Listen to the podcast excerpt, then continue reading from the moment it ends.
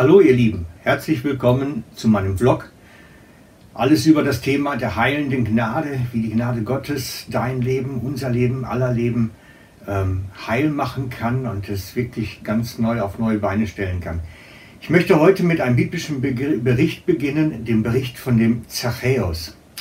Die meisten von euch kennen ihn schon, das ist dieser etwas zu klein gewachsene Zöllner, der auf einem Maulbeerbaum steigen muss, um Jesus zu sehen.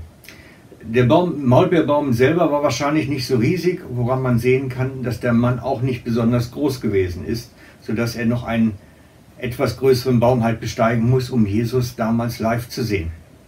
Ich lade euch ein, die Geschichte einmal etwas ausführlicher zu lesen. Es lohnt sich immer. Ähm, bei mir hier auf dem Blog langt die Zeit einfach nicht für. Schaut doch mal nach Lukas Kapitel 19, das heißt in der Bibel das Buch des Evangelisten Lukas Kapitel 19. Der Bericht von dem Zachäus endet damit, dass der Mann durch die Begegnung mit Jesus sein Leben komplett verändert. Aus dem habgierigen Verbrecher, man müsste irgendwie so in Richtung Mafiosi denken, denn mehr waren die Zöllner in diesen Tagen damals nicht, wurde ein Mann, der Jesus nachfolgt, ganz praktisch. Und so wurde aus dem Zachäus der spätere Evangelist Matthäus. Und als Konsequenz dieser Veränderung, die in ihm stattgefunden hat, in, durch die Begegnung mit Jesus, spricht Jesus ihm Folgendes zu. Und das ist der Vers aus Lukas 19,9. Und Jesus sprach zu ihm, heute ist diesem Haus Heil widerfahren, weil auch er ein Sohn Abrahams ist. Ich lese nochmal.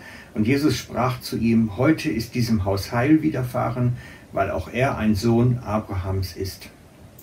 Dieses Wort Heil, was dort niedergeschrieben ist, meint vom griechischen Urtext her ein, heute ist dem Haus Heil und Heilung widerfahren. Heute ist dem Haus Heil und Heilung widerfahren.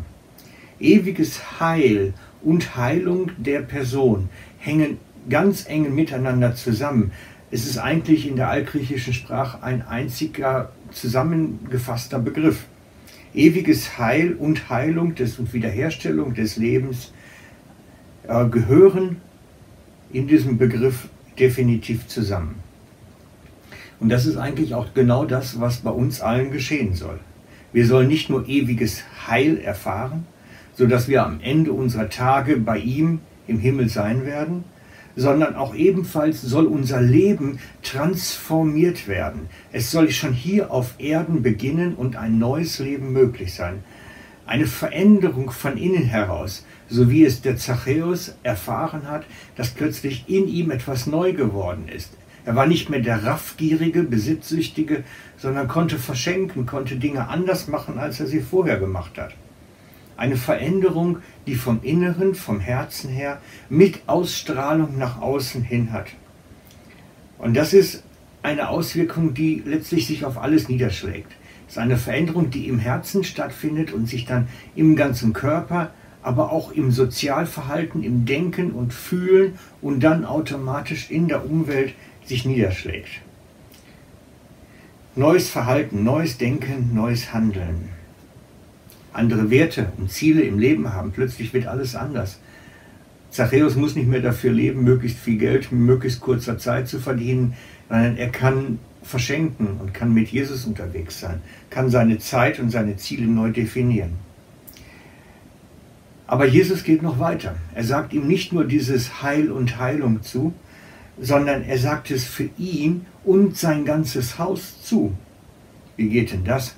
Ich meine, schließlich ist ja Zachäus derjenige, bei dem die Veränderung passiert und nicht seine Frau, seine Kinder, seine Angestellten.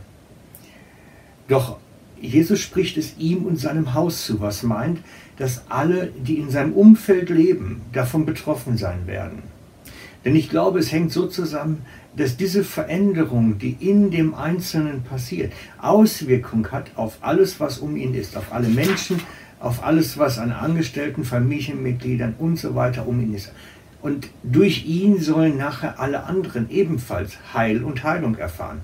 Das ist das, was Gott vorhat, bei uns allen, dass wir selber innerlich erneuert werden, etwas ganz Neues geschieht, eine Heilung geschieht inwendig, die nach außen dann unser Umfeld transformiert. Zu den Ehepartnern, zu den Kindern, zu den Eltern, zu den Arbeitskollegen, wem auch immer, mit dem wir halt zusammen ist. Gott sieht unser Leben ganzheitlich. Vom Einzelnen, aber auch mit dem allen, womit wir leben. Und dieses Ganzheitliche soll eben Heil und Heilung erfahren. Und das geschieht durch ein Wandeln in Gnade. Dadurch, dass wir in der Gnade Gottes unterwegs sind. Und ich lade dich ein, bleib dran, entdecke mit allen anderen Zuhörern zusammen, was es bedeutet, in dieser Gnade unterwegs zu sein. Ich wünsche euch einen ganz gesegneten Tag, euer Frank.